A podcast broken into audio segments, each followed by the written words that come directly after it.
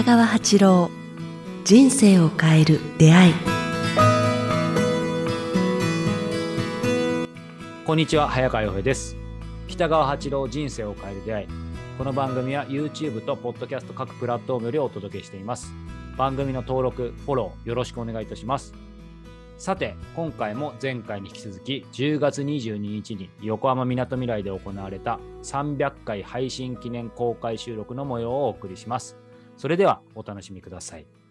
まあ、そんな感じでですね、えー、今ちょっと触れていったんですけど、そろそろね、せっかくなので皆さんわざわざお越しいただいたので、あのじゃあまずリアル、まあ、あのもちろんオンラインの方もどんどん質問いただきたいんですけど、リアルのこの参加している方で先生になんか、あの別にこの光のまあ、一応小道の話でもいいですし、あの他の話でもいいちょっとこんな話を聞いてみたいとか、あの誰かトップバッター勇気を出して 一人とあの行くと思うので、で、あの実際これ放送しないでっていうことであれば、それ言っていただければ完全なオフレコにしますので、あのはい、どなたかいますか、なんか、あの、ラジオ収録というよりも、なんか、こういう出会いで、なんか、交換するっていう考え方のがいいかもそうですね。別にあの究極的には質問でなくてもよくて、はい、ちょっと読んでみてこう思ったんだけどかね、はい、でもいいですし、どなたかいますか？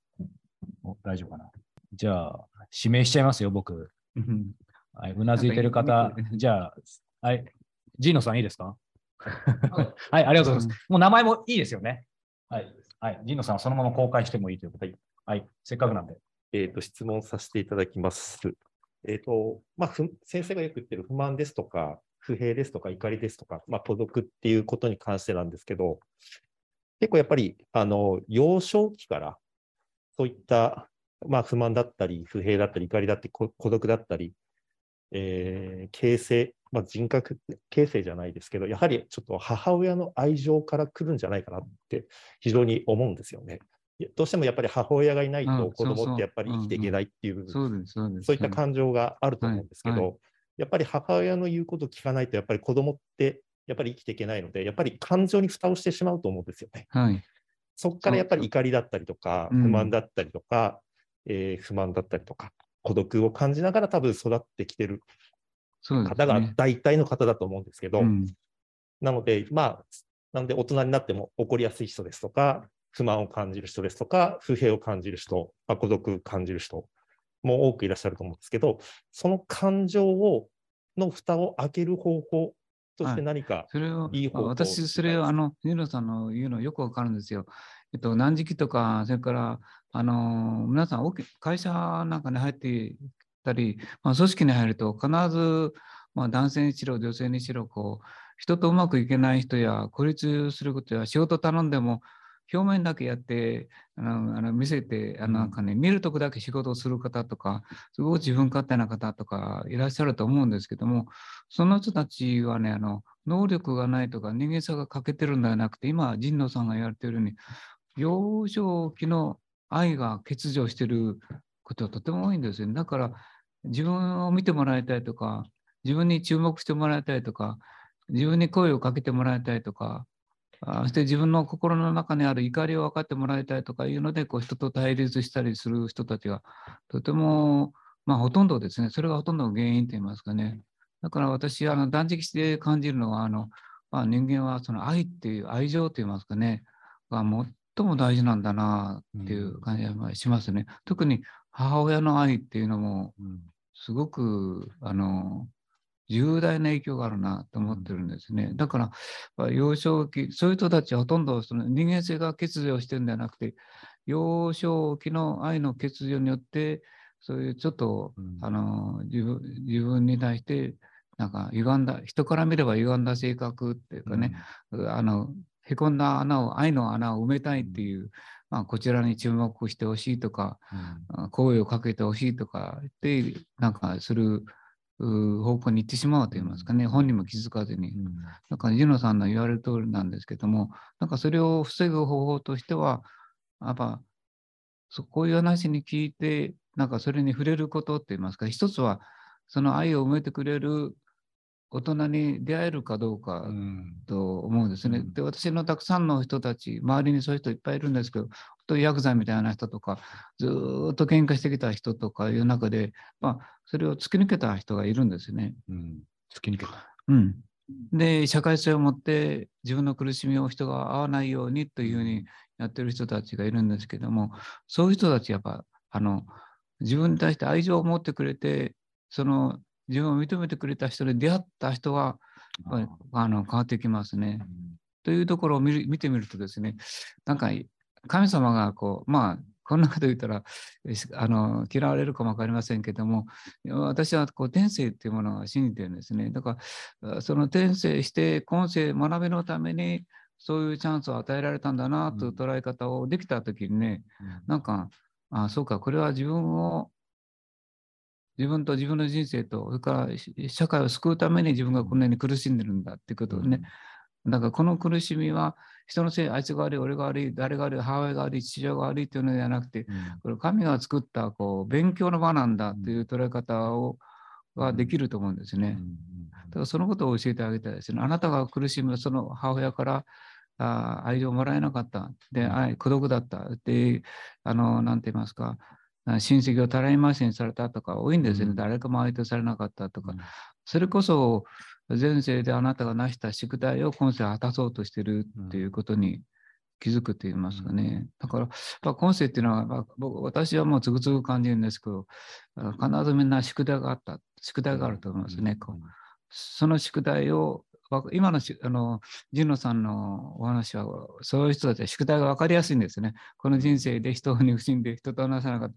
で分かりやすい宿題を持った人たちこそ、なんかそれを乗り越えるために、そのチャンスを、そういう母親との愛とか父親父親の愛とかを失ったり、とても貧しかったりとかいうことをうん学ぶチャンスをもらったんだなと思いますね。でも、今世でできないかもわからないけども、今世である程度頼んだ、また次の転生で同じような中で、今度次次回は抜けられると言いますかね、必ず神はね、救いの場をくれてるんですよ。うん。まあ、あ一回のせいだけ、我々はこのせいだけで考えてしまうんですけど、転生というかことが考え考え方をすれば、あ今世である程度学んで、次の転生でまた学べると言いますか、突き抜けられるというか、そしたら、あ安らぎを得るだけではなくて、今度はたくさんの人を救える人になってきたり、こういうことを言える人になってきたり、うん。気がつく人になっていくから、まあ、そういう人、そういう魂の気づきのために、そういうチャンスを与えられているなというのが2つ目ですよね。だからひとで、必ず、必ず、あのー救いの場、気づきの場を与えてくれてると思うんですね。うん。でも、でもまだ乗り切れない人たちがたくさんいますね。ヤクザになってしまって、ああの落ちてしまってた人たちがいっぱいいるんですけども、まあ、その人たちは次の転生で同じ苦しみ合いながら、また気づくと思うんですね。だから私はね、なんかあの、もっと長い目で人を見ようと思ってるんですよ。今世だけではなくて、次の転生、次の転生、3回目の転生ぐらいで、なんか、なんか人としてその愛情を築いて、きっと人を救う人救う人になるだろうって思ってますね。だまあ、トランジットっておっしゃってますもんね、常にね。そうですね。この世ははい。だから、なんか長い、まあ、長い目っていうのは、あの、今世だけという捉え方をしないでね。来世、その来世ぐらいまあ、までね。まあ、まあが学校でもいいんだよ。ちょっと下手でも、なんか、なんかやってるうちに少しずつ上手になっていくからですね。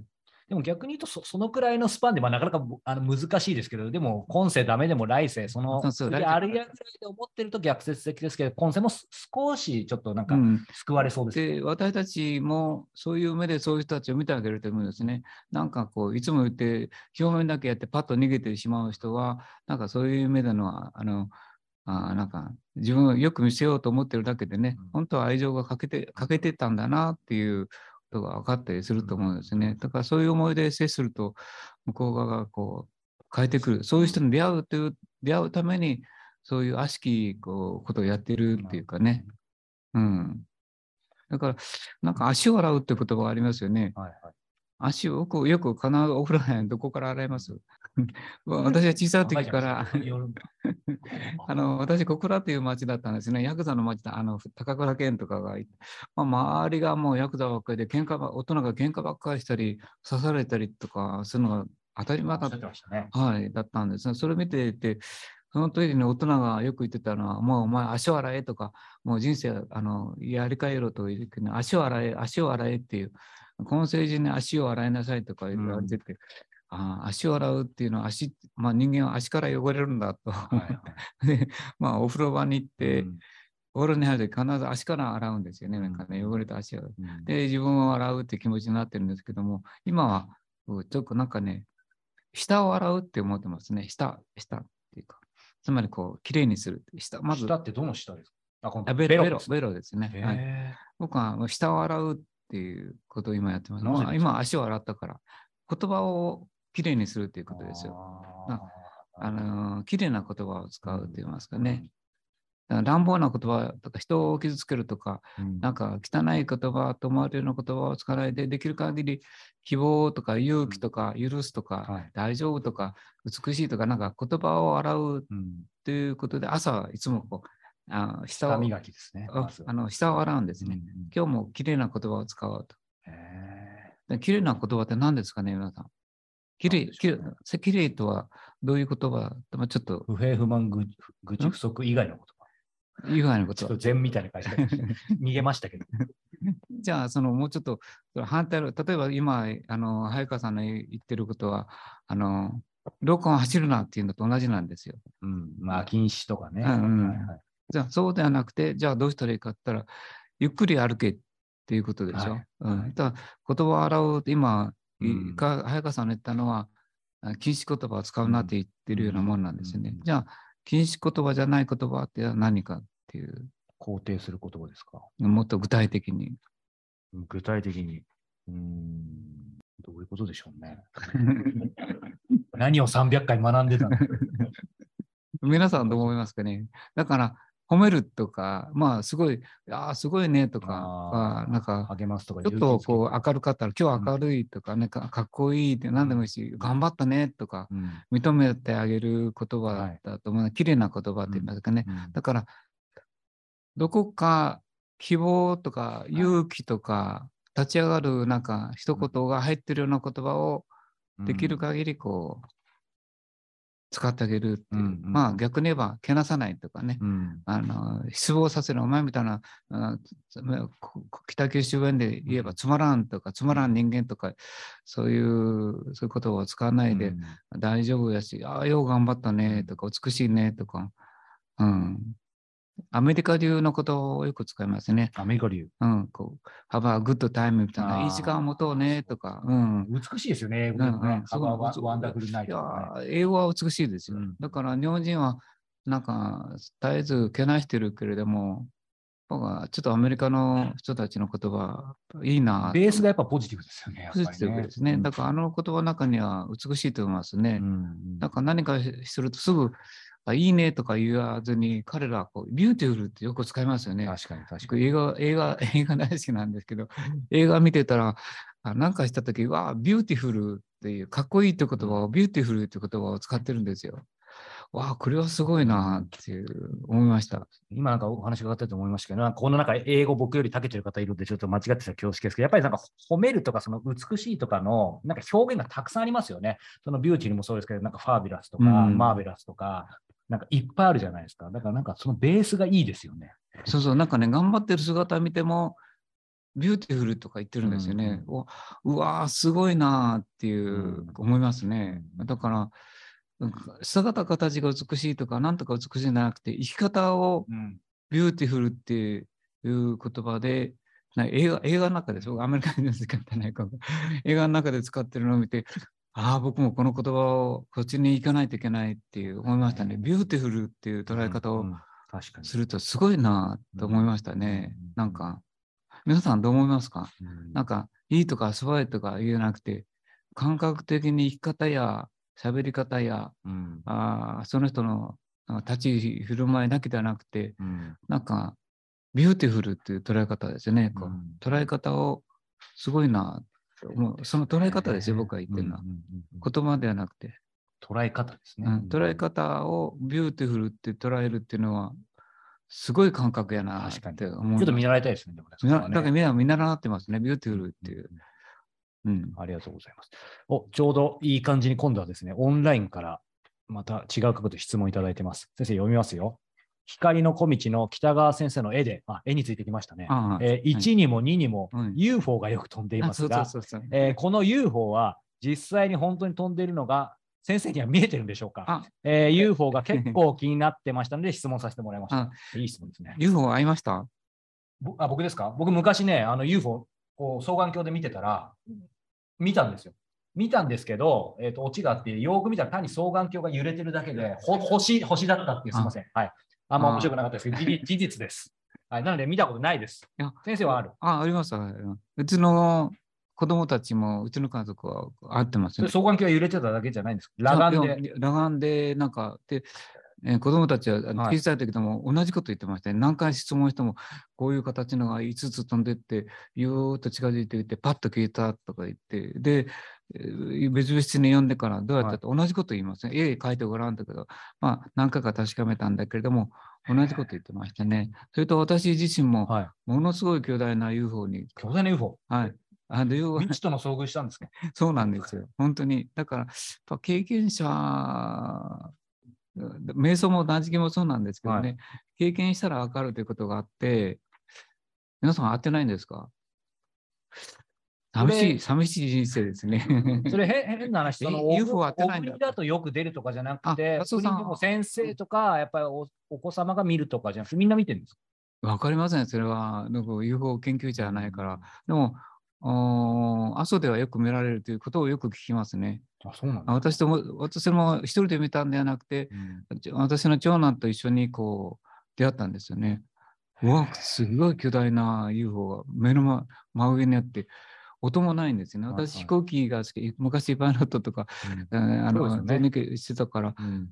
音のないでと低空を飛ぶなんてありえないんですね。うんでも、すごい低空を大きなあれで飛んでたか、飛んでた、浮いてたんですけどね。うんうんうん。で、パッと消え、わーっとうんなくなったんですけども、うんまあでも UFO をみんな見てない。かわいそうな人生ね。これでも先生としては、い UFO ってあどう捉えて何なんですか ?UFO 宇宙人ですか？いやいやいや、だからそれはここです、ここ。何ページですか？一番最後です。光の小道 2, 2のあ一番後ろです？はい。未来に希望とユーモアを込めて。ユーモアを込めて。うんうん。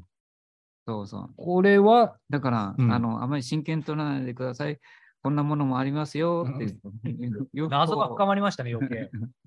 あでもそこですね、はいユーモアもうあんまりまあね真面目に真面目にきちんとっていうんじゃなくて、うんちょっとこう、おどける、うんちょっと下手でいい、うんちょっとこう、ユーモアっていうか、遅れてもいいじゃないか。そうですね。今日先生ちゃんと7分前にここ入ってましたからね。僕の目が怖かったかもしれないですけどね。そうそうそう。いや、あの人が一生懸命ね、いやいやあのいやうん。だからぼ僕はね、もう断食会の時はゆっくり、わざとに時間を許したり、うん。わざとに遅れたりするんですよね。うん。こう。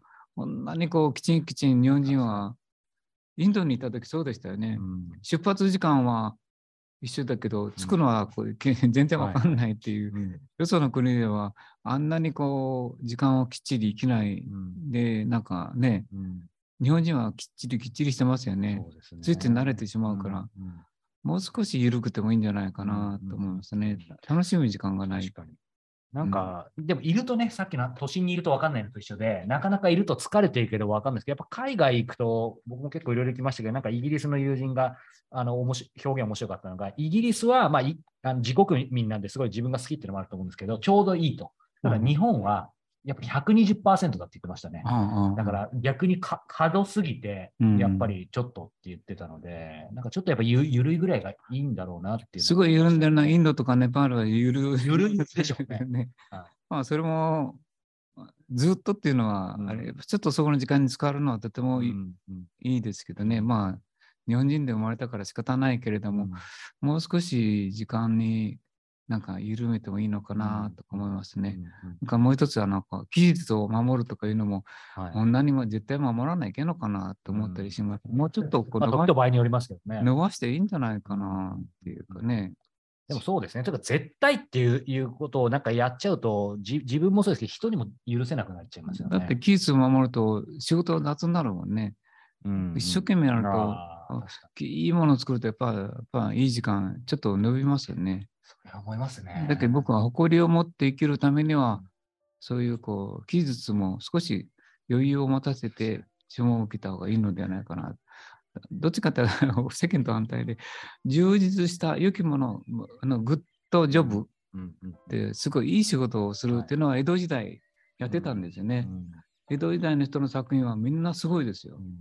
あ日本人はこんなにいい仕事をしてたっていうか、でも江戸時代っていい意味でね、遊びとかすごい緩い、ねはい時代ですもんね。はいそれが300年続いたんジョークに生きてる人たちがいっうんぱいいますよね。粋な時代ですよね。そうそう。うんうん。